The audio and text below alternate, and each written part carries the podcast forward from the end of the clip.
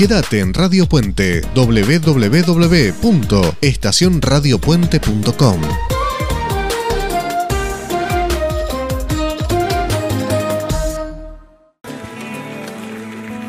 Todavía me emocionan ciertas voces.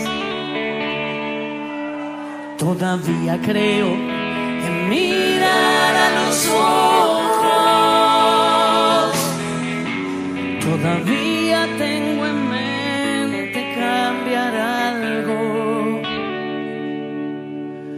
todavía y adiós. Gracias todavía.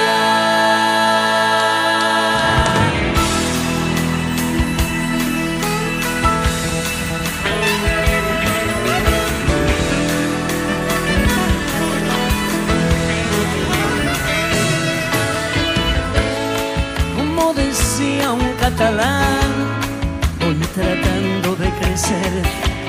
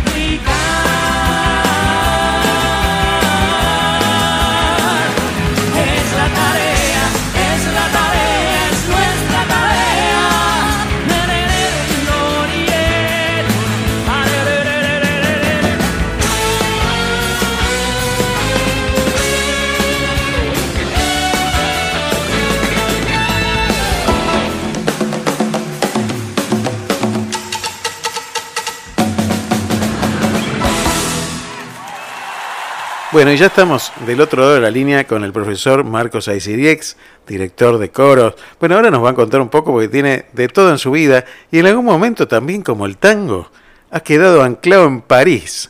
Así que buenos días, Marcos, ¿cómo estás? Hola Aldo, ¿cómo te va? Bien, bien, muy bien. Un placer tenerte en nuestro programa, escritor, músico. Contame un poco, porque yo he leído por ahí hasta verdulero. Contame, contame un poco de tu vida, cómo es el origen ¿Y cómo es que desde llegaste a, hacer de todo lo que dice ahí que hiciste? ¿no? En, tu biografía dice que hiciste de todo. Sí, bueno, es cierto.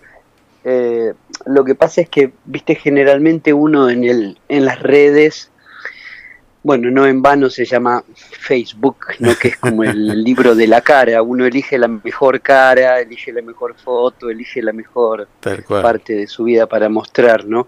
Y entonces, este, bueno, eh,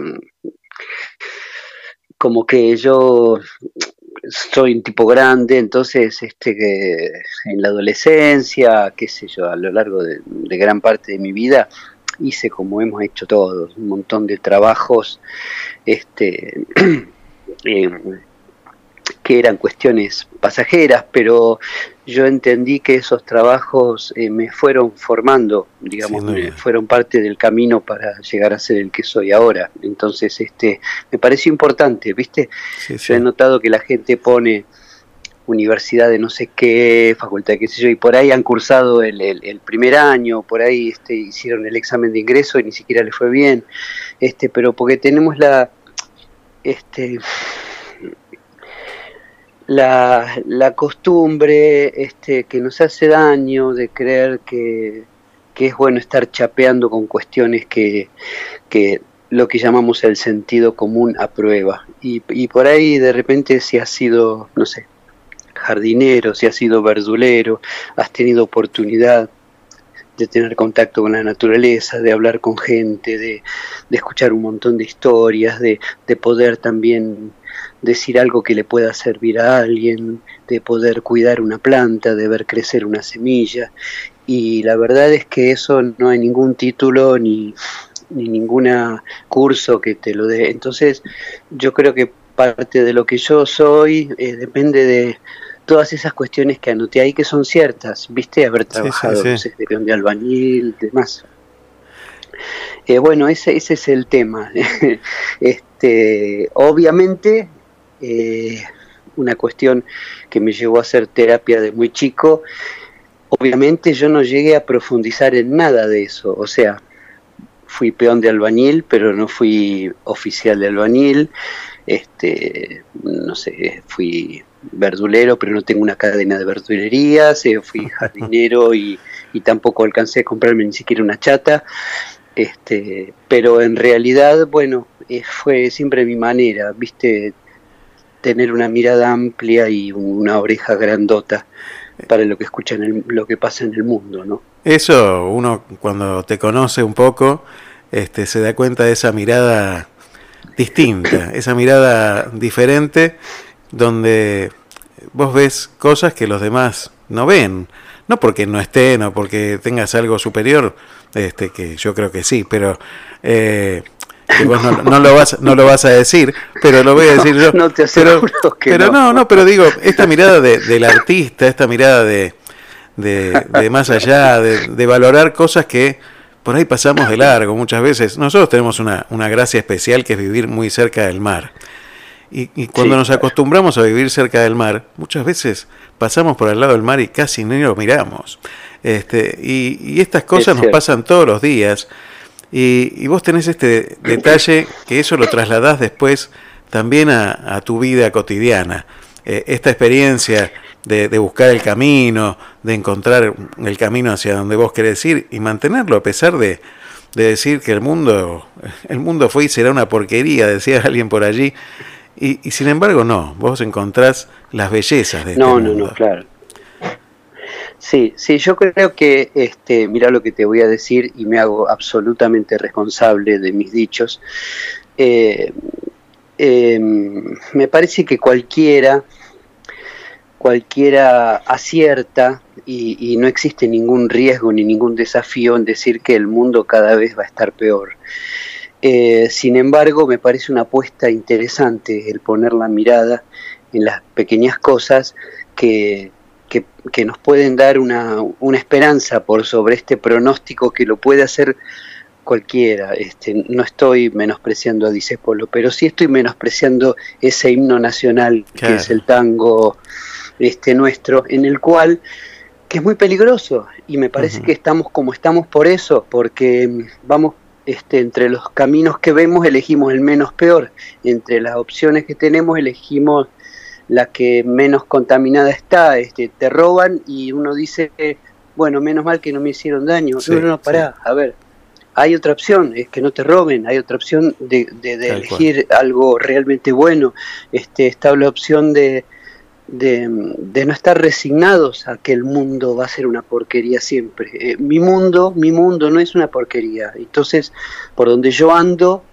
este, hago lo posible para que ese pequeño entorno se transforme. Y esto no quiere decir que yo soy un, un salvador, pero ni muchísimo menos. Este, tal vez sencillamente escuchando a alguien, bueno, vos lo sabés, esto, escuchando a alguien, acompañando a alguien, este, tampoco pasa por la caridad, tampoco pasa por tener lástima de nadie, ni tampoco pasa por hacerse un, un autobombo de yo ayudo a los, a los que necesitan, porque la verdad es que yo soy un necesitado igual que todos. Este, vinimos acá este, muy desprovistos de un conocimiento real y la macana es que todos creemos que sabemos cómo es la cosa. Y claro. ahí está el resultado. claro. Y, esto lo llevaste a, a, las letras también, porque eh, el descubrir el mundo te lleva también a algo que, que evidentemente tenés una vocación especial en descubrir las almas de la gente y en enriquecerte con las historias particulares que por ahí cualquiera llamaría este, pequeñas historias y son grandiosas, las historias de los demás y la escucha, ¿no? Esto que dijiste recién, así al pasar, la escucha del otro, me parece maravilloso y que lo puedas transcribir de la forma que lo haces eh, en estas historias que vas contando a través de las redes. Y, y bueno, la verdad que es eh, realmente es muy profundo y para llevarlo en el bolsillo siempre. Eh, sí, para mí fue una gran sorpresa, Aldo, este, en un momento muy particular en el que yo me sentía como vacío de, ideas, vacío de, por un cimbronazo personal que había sentido, este, pero tenía la pulsión que siempre tuve de hacer cosas. Este, entonces dije, ¿qué pasa si hago un cartelito y cuando me voy a los cafés a leer o escribir, qué sé yo, este, pongo el cartelito en la mesa y en el cartelito dice escucho historias, ¿qué hará la gente? Y fue muy loco. Primero debo confesar que me dio vergüenza hacerlo en, mi ciudad. Este, y entonces me fui a Buenos Aires, este, agarré ahí la calle Defensa, viste, en San Telmo, y lo puse en San Telmo. Y la gente ve el cartelito, este, se queda muy sorprendida, y se sienta y, te cuentan, y te cuentan historias que, como bien vos decís, este, son como de esos pequeños mundos que hay atrás de cada uno, pero todas te tocan, ¿viste? todas te tocan. Este, y entonces eh, tuve yo la suerte, gracias a eso, de, que me convocaran para el encuentro internacional de narración, oral que se hace en, la rural, en Buenos Aires, en la Feria del Libro que yo siempre iba como oyente, imagínate. Y de repente me invitan para dar talleres y yo dije, bueno, este, yo le voy a decir a la gente que hace narración oral, que cuenta historia, viste que es un oficio que ahora está en boga, que dejen de buscar historias en la literatura escrita y mucho más en la literatura de otros países, porque nunca vamos a poder contar eh, algo que pasó en, una casita en un pueblito del Caribe, este, si nosotros no tenemos ni la más remota idea qué es la curumuyanga y, con qué se hace, ni, nada, ¿viste? Entonces eh, la propuesta mía justamente a raíz de esta experiencia fue que aprendamos a escuchar las historias que tenemos al lado, el mundo maravilloso, el contadero de historias que es el mundo, y que aprendamos que la historia nuestra es meritoria meritorísima de ser una obra de teatro, de una obra de, arte, perdón, porque somos sobrevivientes de muchas cosas terribles, todos. Hablas con cualquier persona, aunque hasta el que te parece más feliz, y a los cinco minutos te estás contando algo que te, que te conmueve. Eh, es sencillo, eh, yo, no, yo no, he, no he descubierto nada. Una amiga me dice, ah, eso es muy complicado. Digo, me parece que no. La verdad es que me, lo único que hago es hacerme preguntas, pero yo ni tengo las respuestas, obviamente. Es que el gran secreto me parece que pasa por, por saberse preguntar, ¿no? No por saberse responder. Eh, ¿Sabes que tal vez? Sí. Sí, vos es que tal vez, eh, y tal, es, es interesante lo que decís, porque tal vez las preguntas fundamentales, ¿no? Las que nos hacíamos de chiquitos y que nos fueron haciendo callar la boca la cultura, ¿no? Esas preguntas de por qué el pasto es verde, porque que hoy, hoy en día no las sabemos las respuestas, porque nos vamos preocupando más dónde están las cosas más baratas, este, quién se peleó con quién, qué modelo se acostó con qué, futbolista, todas esas cosas. Todas esas preguntas tan sencillas y tan que, que, siempre el ser humano se preguntó y nunca las encontró respuesta. Tal vez estén hechas para no ser respondidas. Tal vez sería una, una gran decepción poder responder, por ejemplo, cuál es el real sentido de la vida, más allá de lo que nos diga cualquier libro, cualquier religión, el real, el que siento yo. Este, yo no sé si yo quisiera saber eso, porque me parece que la vida es camino y, y vínculo, o sea, esto que estamos haciendo ahora es lo único que podemos manejar. No sabía de esto. Y pero y pero lógico, lógicamente.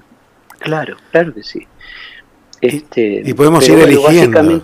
Claro, elegir, ¿no? Y sí, sí, bueno, ese, es todo un tema, ese es todo un tema también. Vos pensá, nosotros no elegimos, más allá de que haya gente que diga que el alma elige, bueno, hasta donde lo sabemos, no elegimos nacer, no elegimos el sexo que, con el que nacimos, no elegimos los padres, no elegimos el barrio, no elegimos la educación que íbamos a recibir, sobre todo durante los tres primeros años que son los que nos formaron, nos forman para toda la vida. Este, no, no, eh, o sea, si uno se pone a ver, no eligió el nombre, no eligió nada, o sea, este, en realidad es, una gran pregunta si realmente eh, sabemos y podemos elegir. Recién, hasta no hace mucho, empezamos a elegir nuestras parejas desde el amor, pero vos viste que antes era que se juntara este con este porque que convenía porque el campo no sé qué, o este con el otro porque para tener hijos no sé cuánto, este, y ahora empezamos a ver que, que podemos elegir desde el amor, podemos tener otras opciones. Me parece que no estamos muy experimentados en la elección y me parece, con muchos casos que te daría como prueba, eh, que el no estar experimentado se nota. Entonces, muchas veces elegimos desde el impulso, desde lo que nos dicen que hay que elegir, desde lo que eligió siempre nuestra familia por tradición, y pocas veces tomamos una decisión por nosotros, siendo que es, es peligroso, porque cuando uno elige una cosa, descarta otras miles. Tal cual. ¿Viste? Entonces, eh, bueno, va, ahí está, ¿ves? Sale un tema y a mí no me surge ninguna definición, ninguna explicación, me surgen preguntas. Este, bueno, esa, esa es la manera en que funciona mi cabeza, digamos. Facundo Cabral decía que, que la libertad era hacerse esclavo de lo que uno elegía hacerse esclavo, ¿no? Eh, claro, totalmente. Yo, coincido también con eso y, las preguntas me parece que son, sobre todo las que no se pueden responder y las que no tienen respuesta, son las que nos muestran de la libertad y nuestra pequeñez, que es importante reconocerla también, este, porque somos parte de un todo demasiado grande como para poder entenderlo, ¿no? Sí, sí, sí, totalmente. Y en este, y en este encuentro con la gente, en estas charlas personales con la gente, Nombraste antes las redes sociales, donde uno se muestra siempre con una sonrisa, la mejor foto, este, con Photoshop a veces, y, ah, va, dibujando una vida irreal este, que después termina en los calzoncillos cuando uno cuando uno se tiene que ir a acostar, ¿no? este, como todo el mundo, ¿no? este, Digo, también se ve muchísimo la necesidad de ser escuchado. Esto es, es también, ¿no? Muy fuerte. Eh, sí, no, no, no estamos ejercitados en una escucha sincera, una escucha, me, animo a llamarle una escucha activa, ¿no? Porque tenemos, nosotros la concepción de que la escucha es pasiva y, el, y, la voz es activa. Pero hay una escucha que es muy activa, que es una escucha atenta. Pero generalmente cuando hablamos con otro, eh, muchas veces pasa que estamos esperando el momento que el otro haga una pausa para decir nosotros algo, eh, muchas veces este, estamos pensando en cualquier otra cosa si nos parece muy extenso lo que dice el otro, y ni hablar si te pones a hablar con alguien que opina distinto, ni, ah, hablar. ni hablar, Este, ni hablar, no, no, no, ni hablar. Este, a mí me llevó mucho tiempo darme cuenta que yo no necesito, y te lo digo de verdad, no necesito tener la razón. en una charla ni en, ni en nada. No necesito. Y eso me encanta. Y no quiere decir que yo sea un tibio de la vida, porque yo me atrevo a, las profundidades este, más oscuras y me meto ahí de cabeza, me meto las patas en el barro. Pero no necesito tener la razón. Y eso significa que aprendí a escuchar. ¿Viste? Eh, obviamente no voy a estar jamás de acuerdo este, con un xenofóbico, ¿no? Por decirte algo. este, sí, hay, hay límites, pero en realidad em, a mí me gusta escuchar, me gusta porque me gusta aprender.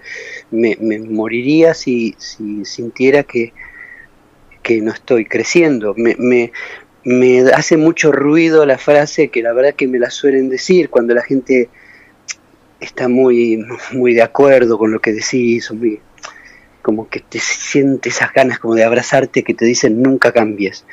Eh, a mí no me gusta eso, porque la verdad que yo creo que lo interesante es, cambiar, es, transformarse. sí, Sí, pero siempre hay algo, viste, para, para aprender. Yo no, no soy el mismo que el año pasado, no opino lo mismo que cuando era un chico. Este, no sé, me llamo igual, pero la vida hizo su laburo y el tiempo te fue erosionando y modelando y, bueno, y, gracias a Dios, ¿no? Vos sabés que el otro día hablaba con un amigo que, que tuvo un infarto y que estuvo al borde de, no estar más. Y me decía, ah, ¿sabes una cosa, Aldo? Me dice, yo cambié algo para mí fundamental. Elijo ser feliz a tener razón. y me pareció, me pareció fantástico. Este es un ejercicio difícil, ¿eh? porque es un baño de, de, decir, bueno, a ver, no tengo razón, aunque la tengas, este, porque está bueno. Eh, sí. Eh, sí, sí, es una patada eh, en, al ego, ¿viste? Porque uno, uno cree que uno es lo que piensa y la verdad es que yo creo que somos otra cosa.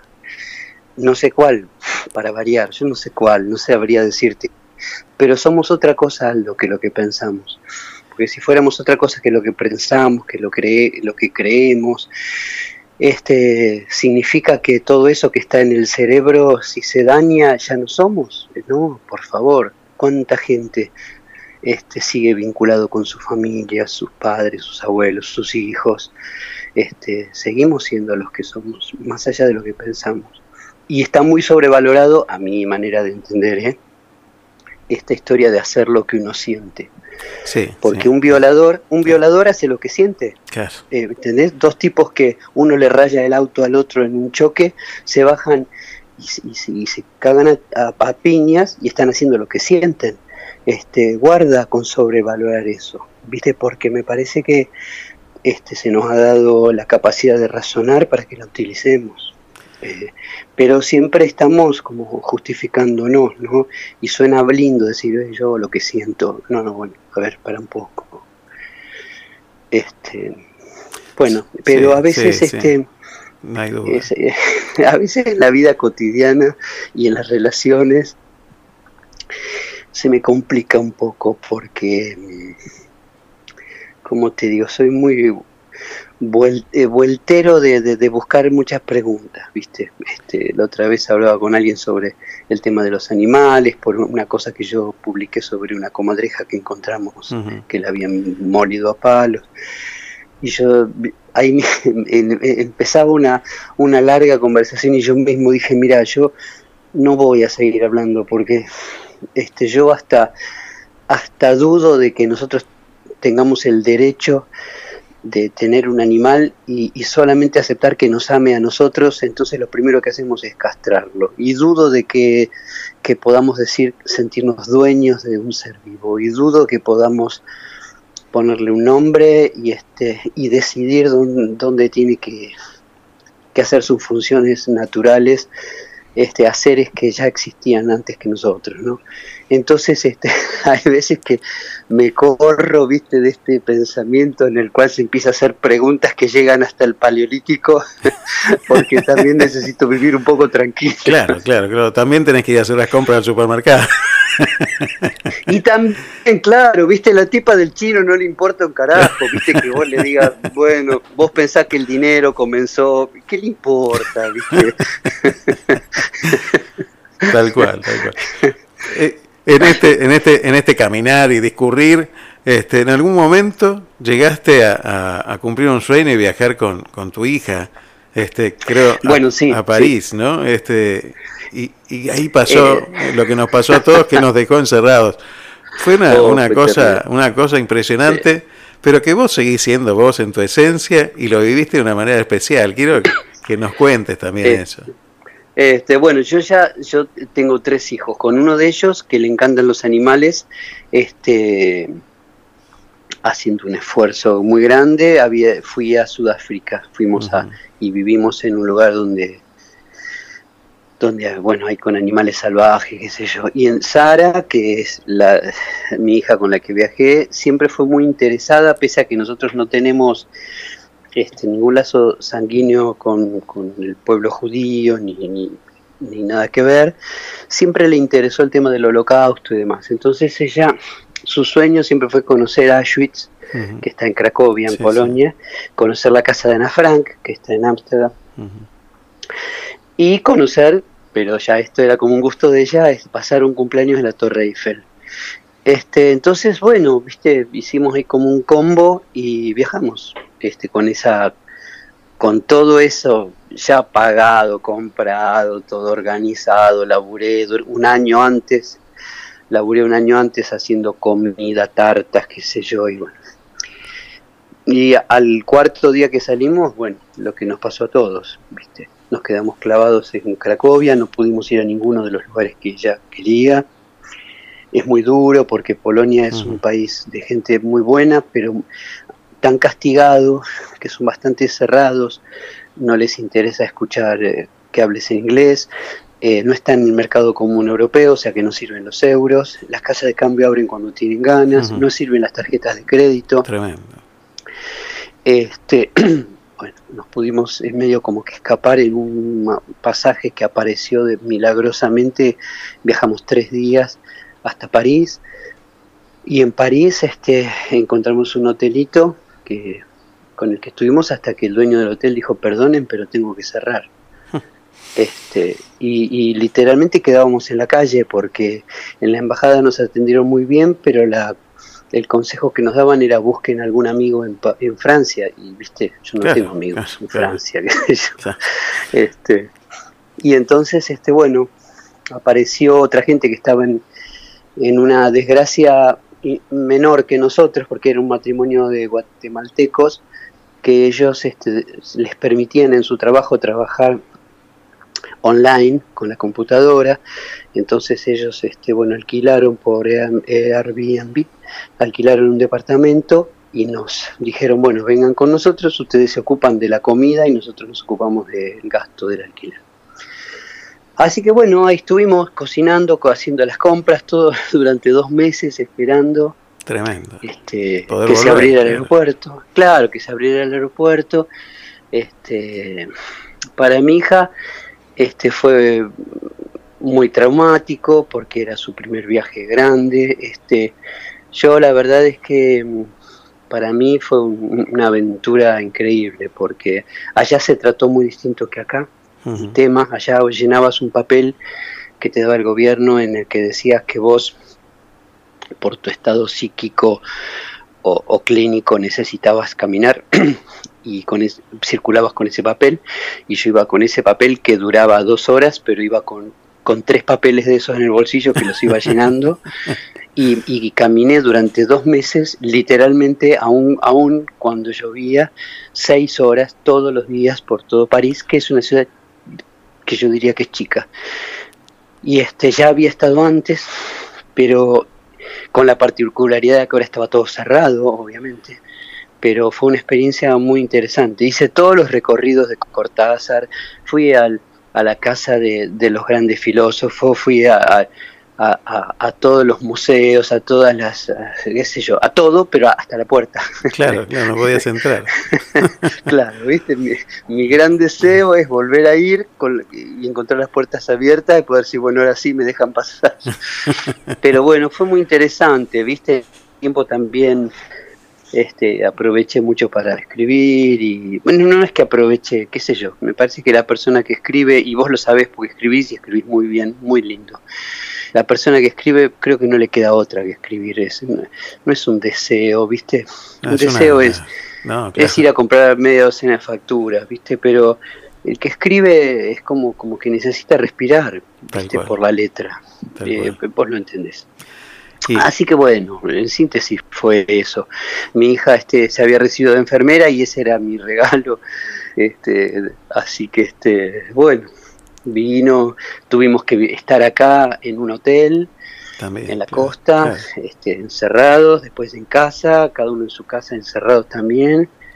Y bueno, o sea que yo la parte más hermética, digamos, que vivieron ustedes, este, no la viví. Y sinceramente la viví más liviana en el sentido de, la, de las previsiones y demás, este, pero bueno, a 10.000 kilómetros. Claro, claro. así, pasó. La distancia, pero también esas caminatas, momentos de reflexión, momentos de... Ah, totalmente. Maravillosos, ¿no? Sí, totalmente, totalmente. Y esta, este, esta maravilla que pese a que también nos gusta criticarla, es una maravilla, que es la, tecnología, producto de, nuestro maravilloso cerebro, ¿no?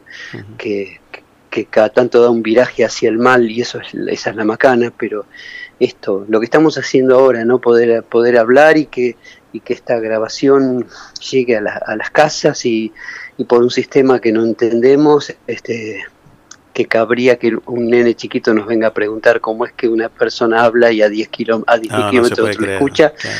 ¿Viste? Bueno, eh, a mí me ayudó mucho, imagínate, estar en contacto con toda la gente que quiero, la gente acá estaba muy preocupada, este, y ni te cuento, no viene al caso, pero el, el adebacle, el tsunami financiero que, atravesé. O sea, eh, recién en mayo, ahora en este mayo que viene, termino de pagar este un crédito que tuve que sacar para saldar las cinco tarjetas de crédito que reventé. Claro, sí, sí. Pero bueno, nunca nos faltó, gracias a Dios, nada.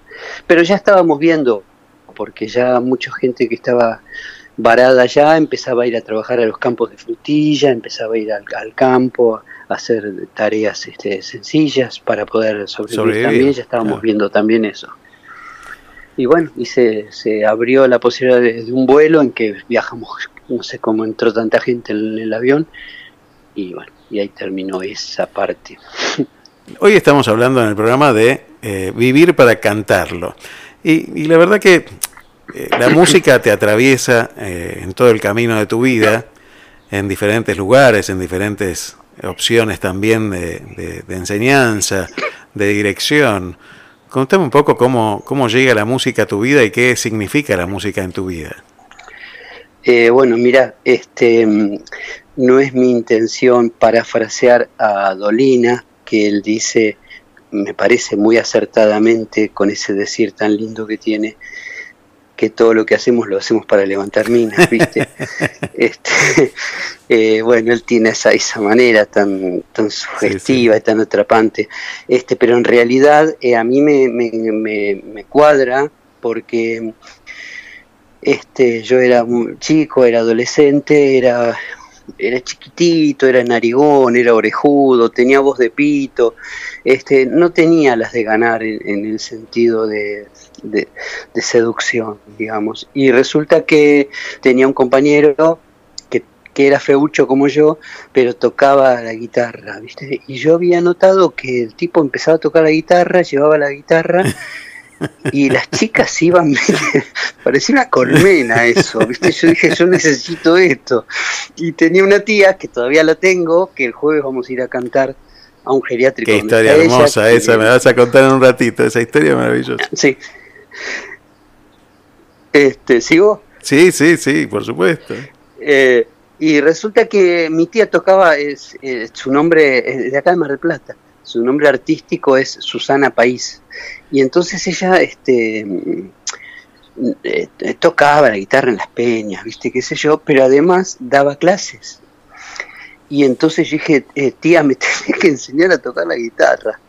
Y entonces este, mi viejo, ahí fue, viste, siempre mi viejo, este, al pie del cañón, fue mi gran amigo. Y este, ahí bueno, fue el tipo y me compró una guitarra. Qué bárbaro. Y pero claro, mi tía me enseñaba, viste, estaba mi compañero tocando, no sé, Let It Be, viste, Yesterday, las chicas se derretían de eso, y yo del otro lado cantando, y nunca te de olvidar, viste, nada, me daban ni pelota, era peor, viste, era peor, porque Mm. era preferible ser un solitario que ser un tipo que cantara, claro, viste, así que bueno, empecé con un amigo del barrio, le enseñé le enseñé, me da vergüenza decirlo, porque ahora él es un músico muy conocido en Suecia, músico de jazz de la Gran 7, hace 20 años que vive allá. Pero yo le enseñé los primeros acordes, qué sé yo, y, este, y ahí armamos un dúo y entonces poníamos los discos de Sui Generis y de los Beatles y nos poníamos, nos poníamos 10, 12 horas, te juro, Wow. hasta que sacábamos las canciones. Y sí, pero esto es una historia que le debe sonar muy conocida a mucha gente que lo ha hecho, ¿no? Porque te pones, te pones, ni hambre te da, ¿viste? Cuando algo te Sí, apasiona. sí, te apasiona. Y entonces, bueno, entonces eh, empezamos a cantar, qué sé yo, cantábamos en los boliches, época dura de la Argentina. Me entraron dos veces en mi casa, Uf, rompieron la puerta porque porque yo cantaba en los boliches y te aseguro que yo cantaba canciones de Gieco, de, de Piero, de Pedro y Pablo y no tenía mucha idea de, viste que en aquel momento se tapaba mucho todo, ¿no? sí, sí. Este, pero sin embargo, este, bueno, eh, me pasó eso. Después, bueno, pasamos a otra historia, a otra etapa en la historia nuestra, y seguí tocando y empecé a estudiar. Y después eh, me gustó la docencia. Trabajé en la cárcel de Batán, dando clases de música, trabajé con chicos discapacitados mucho tiempo, trabajé con, con presos que tenían la, SIDA, que eh, te acordarás que en Sí. aquel momento le llamaban la peste rosa, cuando murió Freddie Mercury, por Tal ejemplo cual. Tal cual. viste que nada, nada se sabía. Y entonces seguí con la docencia, conocí a alguien que me, me, me ofreció dirigir un coro de, de personas mayores este, de la municipalidad, del cual el año pasado, no, el anteaño pasado me jubilé, después de 30 años de trabajar ahí. Tuve esa suerte, Aldo, tuve esa suerte porque en la pandemia toda la gente de la música la pasó, del Muy arte mal. la pasó muy mal. Este, y bueno, este, y siempre, bueno, siempre me gustó escribir y siempre me gustó hacerme preguntas, viste, adentro mío, ayer fui a cantar a, un, a una feria que, que se hizo en Batán y una chica muy chiquita estaba con su abuela acompañándola en el stand y entonces yo le decía, sí, porque mi abuela me decía, me le encantan las plantas. Y yo dije, ¿y a vos qué, qué es lo que te gusta a vos? Y me dice, la verdad que no sé, me preocupa porque estoy por terminar la escuela. Y dije, quédate re tranquila, eh, sacate de la cabeza que, que a los 18 años tengamos que decidir lo que va a ser toda nuestra vida. Quédate tranquila y aprende todo lo que puedas y lo que quieras, este, sin, sin, sin ni siquiera fijarte si están relacionadas las cosas, porque adentro de uno hay un montón de caminos que se encienden sin que uno se dé cuenta hasta que se, se forma esa cosa tan linda que es la vocación o, o el camino de uno sencillamente. Y a mí me pasó así. Qué gran consejo, qué gran consejo.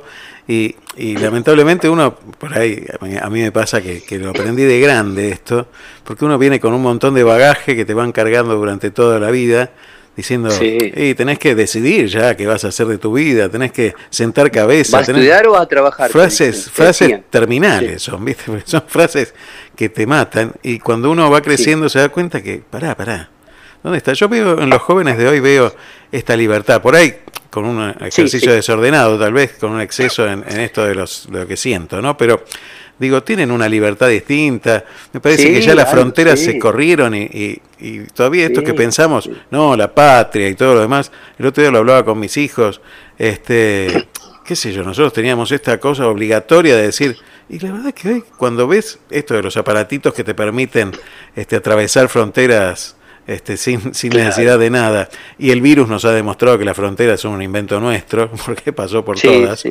eh, digo, ¿cuándo vamos a aprender que somos ciudadanos de una misma casa y que tenemos que compartir el mundo entre todos? Eh, yo pensaba que la pandemia nos iba a enseñar un poco más esto. Eh, y no, no, no, no, queremos borrarlo, ese tema. Este, y pensar que nunca pasó y que, hay que seguir todo como estaba antes. Y me parece que, el mundo cambió, que el mundo eh, nos está llamando la atención, ¿no?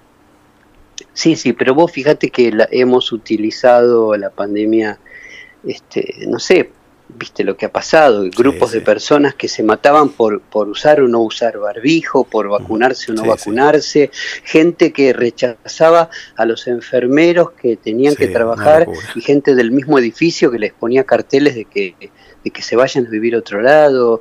Este, eh, no hay pandemia que nos cubre, Aldo. Este, eh, la verdad es que me parece que parte de una decisión que es personal y, y bueno, es difícil. Eh, el ser humano es un experimento que, que no está saliendo muy bien. Y te lo dice alguien que se considera esperanzado, ¿eh?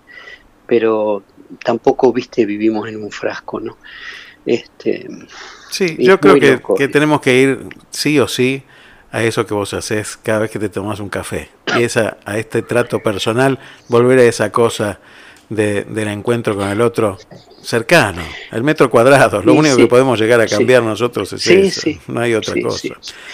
Eh, sí, sí, y aprender a decir no sé, aprender a pedir ayuda, este, porque realmente somos vínculo, este, viste que siempre mm. estamos diciendo lo que nos diferencia a los humanos de los animales es esto, es que es que nos reímos, es que pensamos, y que me, parece que la cosa es que no podemos vivir eh, sin vincularnos, no podemos vivir sin el otro.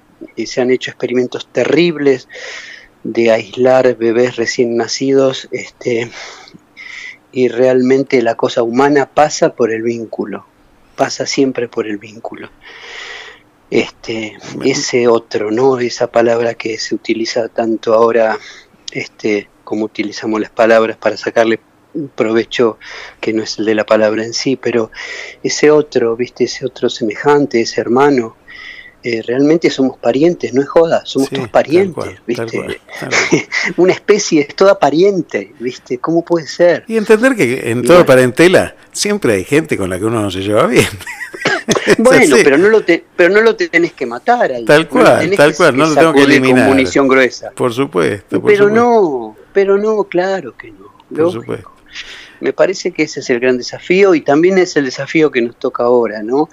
Eh, ver qué hacemos como sociedad con otros que no son malos, pero que sencillamente opinan distinto. Que, está bárbaro. Porque este, este, este, esta, piola, ¿viste? Juntarse con los que piensan como uno está bárbaro. En la mesa de un café acomodas todo el, mundo. pero resulta que esta es una mesa muy larga, ¿viste? Y tenemos que estar con los que opinan completamente distinto. Eh, y ahí con esos tenemos que construir. Ese me parece que es el desafío. Sin duda. Mira, el otro día me decía, no me acuerdo con quién lo hablaba, no sé si es real, no es real, pero la verdad que me gustó la imagen. Este, como que un alumno le preguntaba a un profesor este, cuál era el signo de la civilización, esperando que le contestara este, el Homo erectus, el, bueno, el Homo sapiens. Y, y, le contestó, el primer signo de la civilización no es una vasija, sino un fémur este, soldado, este, un fémur curado, porque implica que otro se ocupó de, esa persona que se había fracturado, que estuvo un tiempo con ella acompañándola hasta que ese hueso se volvió a soldar. Porque en cualquier otra especie, eh, el animal que, pierde una extremididad está propenso a ser víctima de los depredadores, pero el ser humano tiene esa diferencia de quedarse con el otro, ¿no?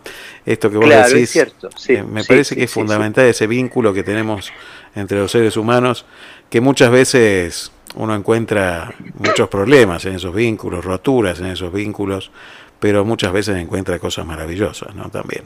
Sí, sí, sí. Bueno, pero volvemos a lo mismo. ¿Sabés qué parte del, del saber mirar, el saber escuchar?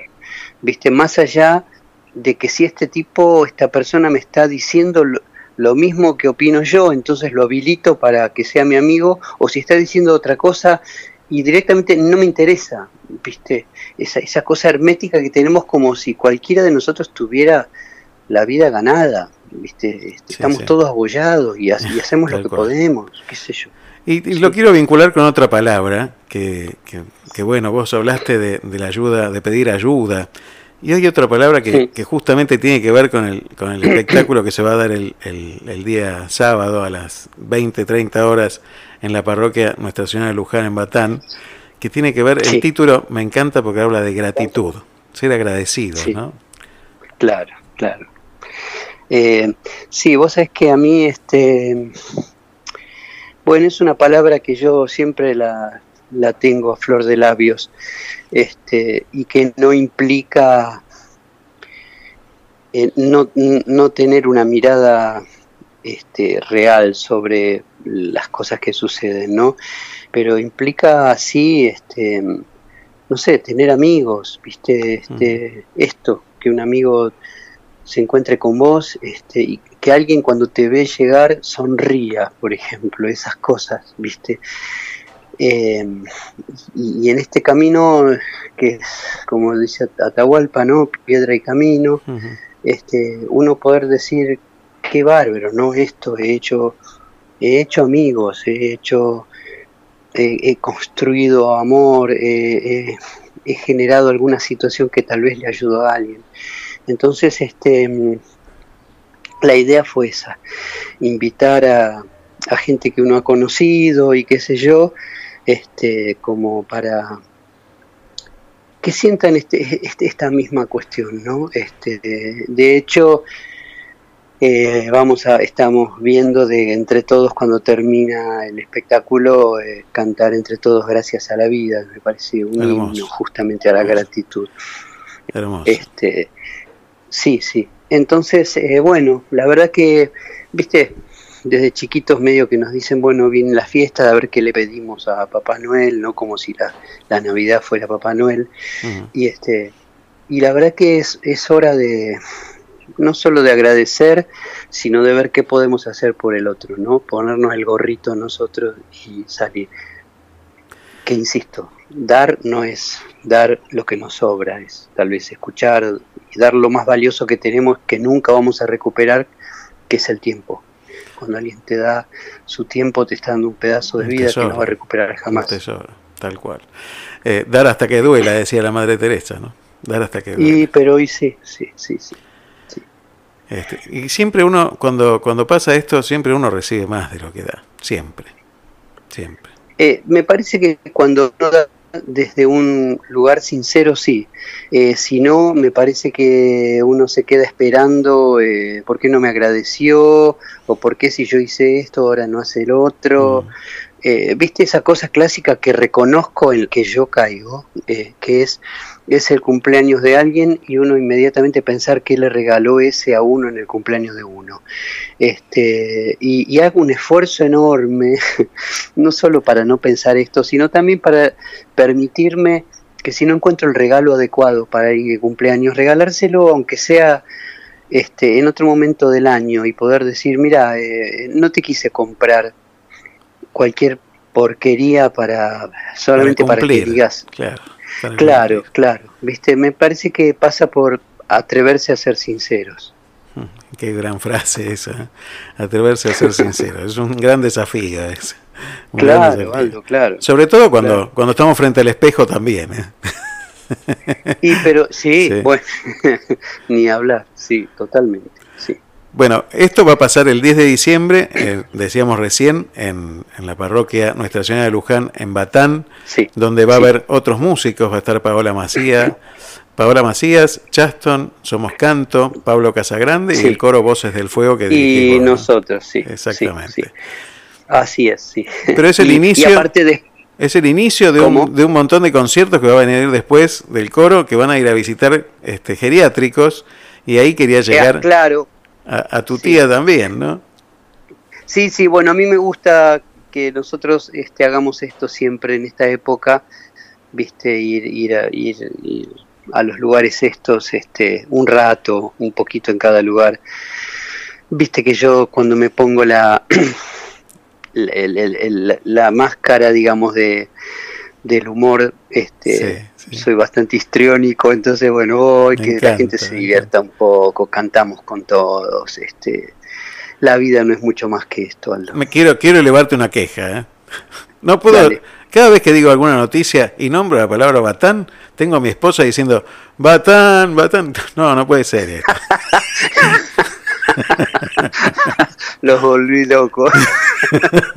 La gente no sabe de qué estamos hablando. Es una parte, una parte del show que, que presenta el coro, este, que es maravillosa, y es una estación del tren que, que viene circulando. en el- Así que bueno, nos tiene locos en casa, ensayando y todo permanentemente, así que bueno, bueno, yo agradecerte eso. Este, pero bueno, también es un reclamo, ¿no? También es un-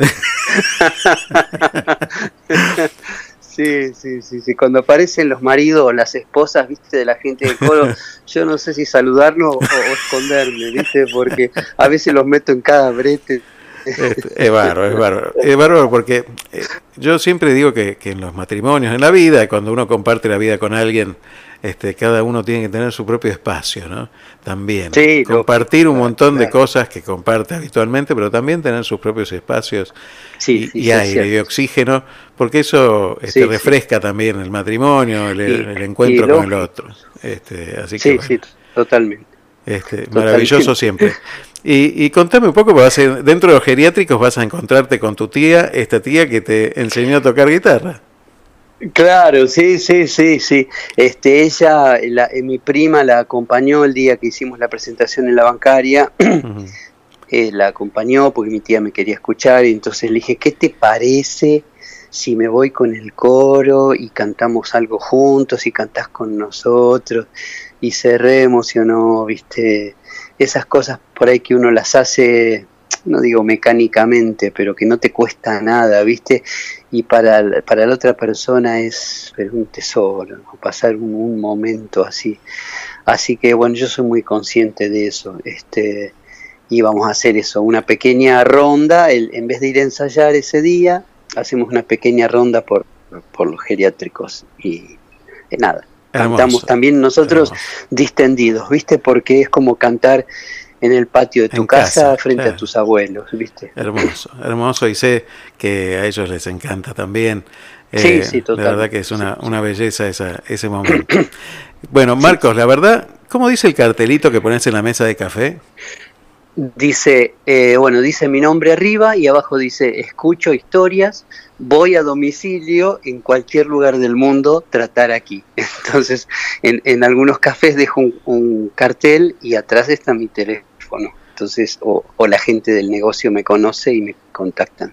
Hermoso. Y me encantó haber podido escuchar tu historia esta mañana aquí en Te Seguiré. Muchísimas, muchísimas gracias, Marcos. Gracias, Un placer. gracias a vos. Seguimos en contacto. Muchas gracias. Muchísimas gracias. chao. Chao,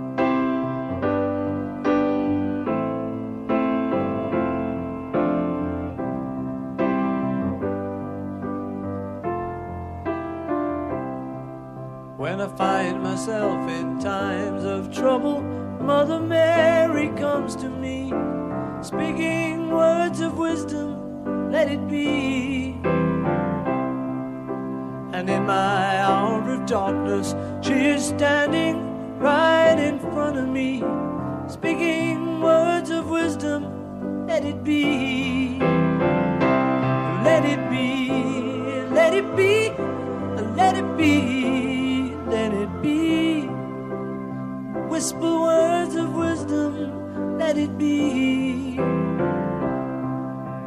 And when the broken hearted people living in the world agree, there will be an answer, let it be.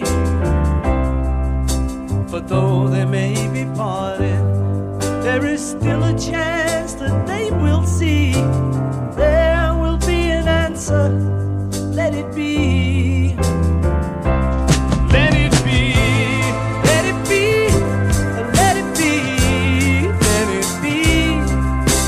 Yeah.